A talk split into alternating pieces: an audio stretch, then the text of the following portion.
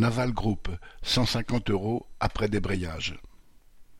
Après plusieurs débrayages à l'appel de l'intersyndicale lors des négociations salariales annuelles, la direction centrale de Naval Group a annoncé au syndicat une augmentation globale d'environ six millions d'euros.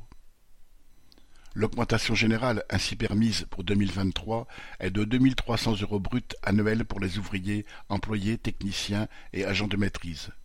Cela représente une augmentation mensuelle nette, uniforme, de 150 euros pour tous. À cela s'ajoute également une prime de « reconnaissance » de 500 euros bruts et, pour l'ensemble des salariés, y compris les cadres, une prime de « partage de valeur » de 1000 euros bruts. Sur le site de Lorient, il y a eu trois débrayages regroupant jusqu'à 500 salariés sur les 2000.